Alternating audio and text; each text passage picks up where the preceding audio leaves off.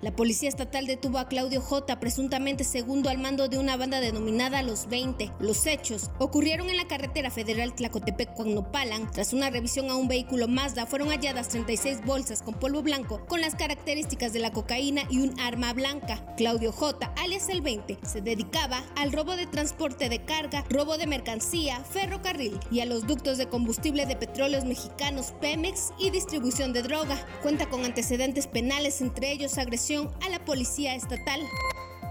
Fue detenido uno de los principales operadores de la banda El Japo, dedicada a la venta de droga. Bernardo B., alias El Chiquis, integrante de la banda de Carlos Alberto El Japo, fue asegurado en las inmediaciones del fraccionamiento Xochipili. Tras una revisión se le encontró en posesión de una escopeta hechiza calibre 12, además de 90 dosis de cocaína, tres bolsas y cuatro cigarros de marihuana y un envoltorio de heroína. El presunto delincuente pretendía convertirse en líder de la organización y es que de acuerdo a los reportes de inteligencia, era uno de los mayores vendedores de droga al grupo delictivo El Japo se le relaciona con delitos como el robo a cuentaviente, de transporte, de carga y narcomenudeo por su presunta responsabilidad en la privación de la vida de un ciudadano en Soquitlán. La Fiscalía General del Estado de Puebla logró que Germán N de 35 años de edad fuera vinculado a proceso con prisión preventiva. El 31 de octubre del 2016 en el paraje conocido como Banco de Grava, Eloy Oxiso y Germán N tuvieron una discusión por diferencias personales, momento en el que el imputado agredió con un machete a la víctima privándola de la vida. Derivado de los hechos y con una previa autorización judicial, el 3 de julio del 2020 agentes investigadores